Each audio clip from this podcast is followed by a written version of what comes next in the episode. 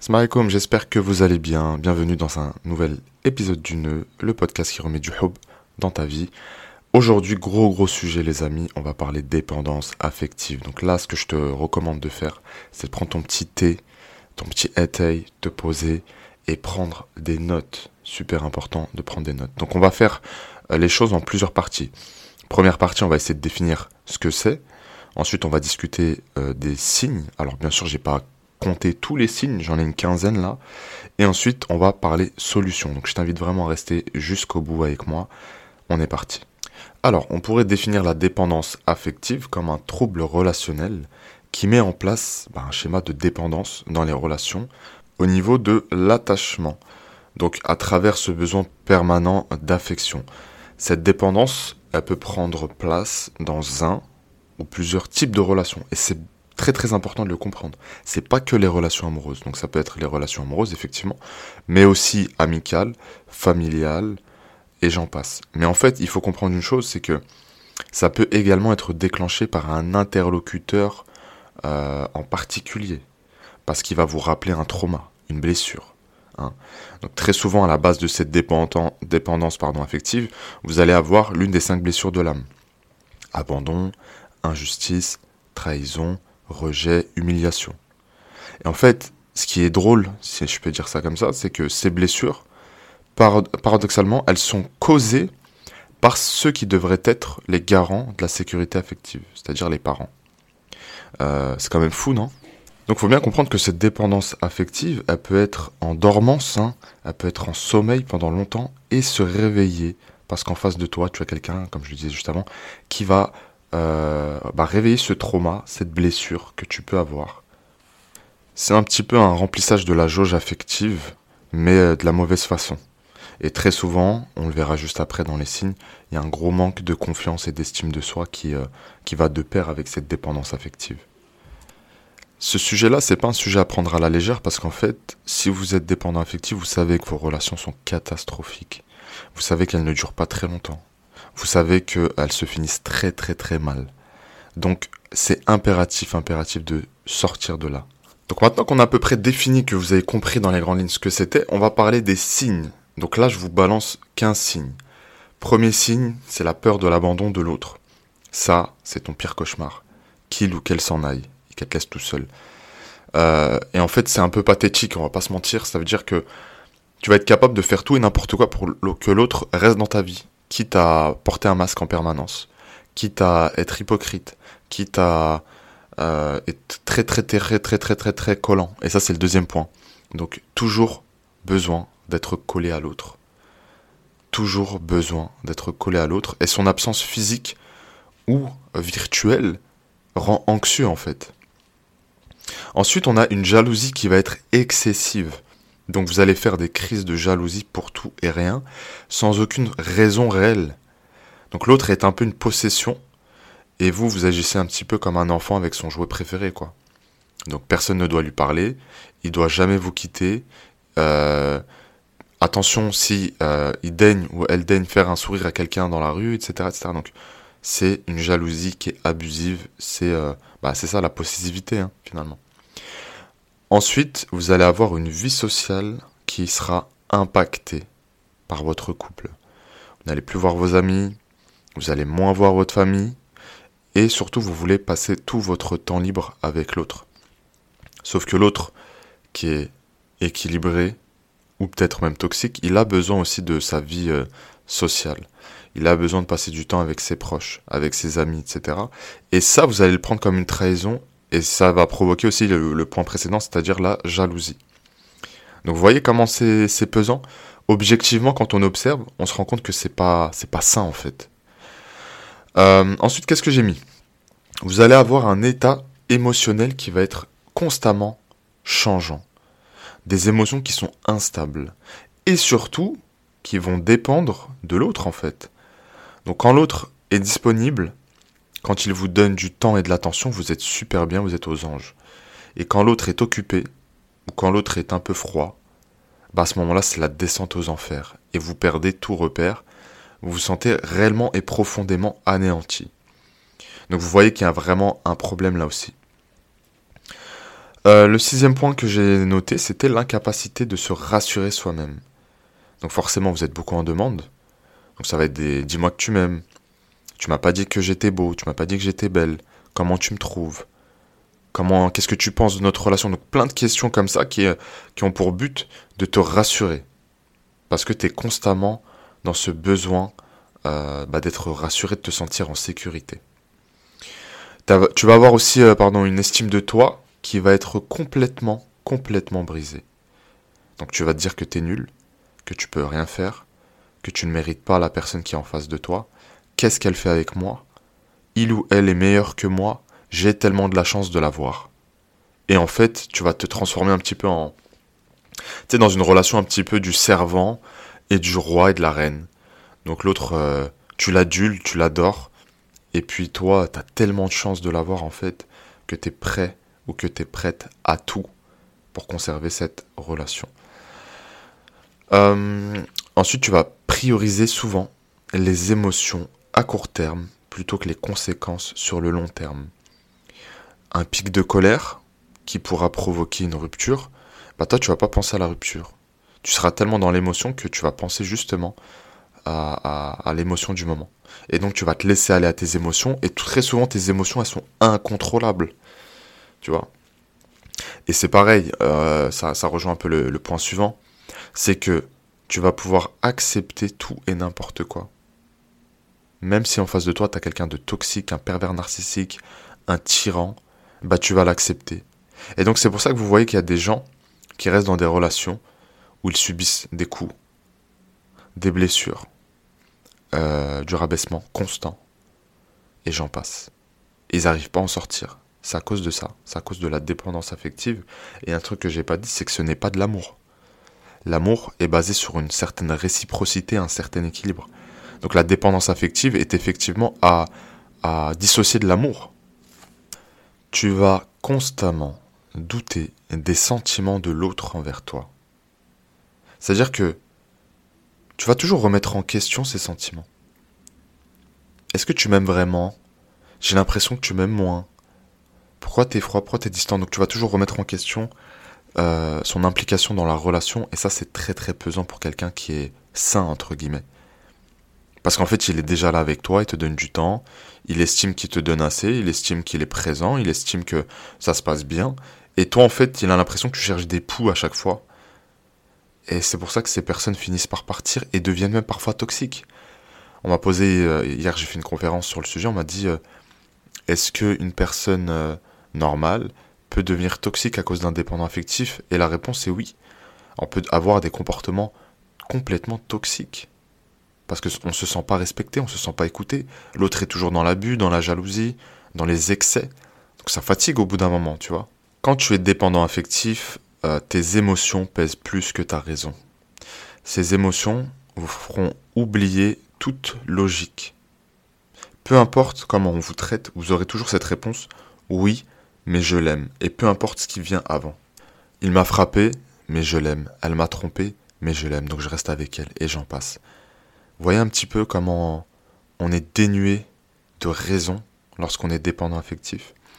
Vous allez également ressentir une espèce d'insatisfaction chronique. C'est-à-dire que c'est jamais assez. Peu importe ce que l'autre peut donner comme amour et comme temps, c'est pas assez, parce que toi, tu as envie de fusionner, tu as envie d'être son ombre et d'être constamment, constamment avec lui, qui te fasse des déclarations du matin au soir. Euh, et ça rejoint un, point aussi, c'est le manque d'estime de soi. Tu t'estimes tellement pas que, en fait, tu as besoin constamment qu'on booste ton ego. Mais en fait, l'ego que tu as besoin de booster, c'est toi qui devrais le faire et pas l'autre. Donc en fait, tu es en train de donner des cartes à une personne et des cartes que tu ne devrais jamais distribuer à qui que ce soit. Et c'est pour ça que souvent, vous tombez sur les mauvaises personnes. Parce qu'en fait, vous donnez vos cartes. Et qu'est-ce qu'il fait avec des cartes? Bah, il joue, tout simplement. Et là, vous tombez sur des gens toxiques qui profitent de vous. Alors, comment est-ce qu'on peut profiter d'un dépendant affectif? Bah, c'est simple. Déjà, on peut prendre l'ascendant et donc flatter son ego. Il y en a pour eux, c'est suffisant. Il y en a d'autres qui vont avoir, euh, par exemple, euh, qui vont profiter plutôt d'un point de vue charnel. Ah, je vais lui faire croire que je suis fou amoureux d'elle, mais mon objectif c'est pas ça, c'est de l'amener à l'hôtel. Et puis une fois que j'aurai fini de m'amuser, bah j'irai voir ailleurs, quoi. Ça peut être aussi financier. Alors j'ai des histoires de coaching où euh, des femmes euh, bah, se font littéralement piller par certains hommes, tu vois. Donc c'est là qu'il faut se poser des vraies questions et c'est pour ça que c'est dangereux aussi. Parce que les gens vont vous piétiner. Comprenez-le bien, les gens vont vous piétiner. Donc euh, voilà, attachement aux mauvaises personnes. Et enfin, vous avez du mal à prendre des décisions seul. Donc vous allez souvent demander l'avis de Pierre, Paul, Jacques. Et ça, c'est dû aussi au manque de confiance. Est-ce que je devrais faire ci? Est-ce que je devrais faire ça? Qu'est-ce que tu penses de ça? C'est une bonne idée? C'est une mauvaise idée? Alors que normalement, tu devrais prendre ces décisions pour toi, tu vois, et être complètement aligné sur ces décisions-là, tu vois. Donc, euh, donc voilà un petit peu sur les signes de la dépendance affective. Là, on va discuter un petit peu des solutions qui sont possibles. Alors, je l'avais dit un petit peu tout à l'heure aussi, avant de passer sur les solutions. Cette dépendance affective, elle va dépendre de la relation et de l'interlocuteur que tu as en face. D'accord Donc euh, c'est pas, je veux dire, c'est pas absolu. C'est pas, t'es pas dépendant affectif avec tout le monde. Et, euh, si tu veux, t'es pas 100% dépendant affectif. Donc il y a trois types d'attachement, euh, rapidement. Un attachement qui va être anxieux, un attachement qui va être sécure, c'est ce qu'on veut tous être, et un attachement qui va être évitant. Donc en fait, le dépendant affectif se retrouve dans l'attachement qui est anxieux, d'accord? J'en parlerai dans un prochain épisode, je pense. Donc là, on va parler un petit peu des solutions qui existent. Donc le but, c'est de vous donner des clés hein, pour en sortir aussi. Parce qu'une fois qu'on sait tout ça, qu'est-ce qu'on fait concrètement? Donc là, j'ai euh, listé voilà, six étapes. Et vraiment, il n'y a pas une étape à sauter. Je pense que c'est les six étapes les plus importantes pour sortir de la dépendance affective. la première étape, effectivement, c'est la prise de conscience. Alors je dis tout le temps, et ça c'est valable pour tout, si tu ne prends pas conscience que tu es touché par telle ou telle chose, tu ne pourras jamais t'en sortir. Donc il faut sortir à un moment donné de son déni, assumer, accepter. Ok? Et c'est pas grave si je suis dépendant affectif. C'est pas grave si euh, j'ai un trop plein d'empathie. C'est pas grave si je suis hypersensible, etc. etc. Ok? Donc voilà. Prise de conscience. Sans prise de conscience, il bah, n'y a, pas de, solution possible. Une fois que j'ai pris conscience, il faut que je veuille m'en sortir. Et ça aussi, c'est hyper important. Parce que beaucoup, beaucoup de, de personnes se complaisent dans leur situation. Parce qu'en fait, quand tu es dépendant affectif, ce que tu aimes bien, c'est avoir de l'attention de l'autre. Parce que tu existes à travers ça. Et bien sûr, bon, c'est non seulement malsain, mais surtout, tu n'as pas besoin réellement de cette attention pour savoir que tu existes et que tu as de la valeur. Donc je sors un petit peu de ma complaisance, voilà, et je décide de me prendre en main. Donc prise de conscience, et je veux fermement m'en sortir. Parce que quand je fais une rétrospective euh, sur mes relations passées, je remarque que c'est catastrophique. C'est catastrophique.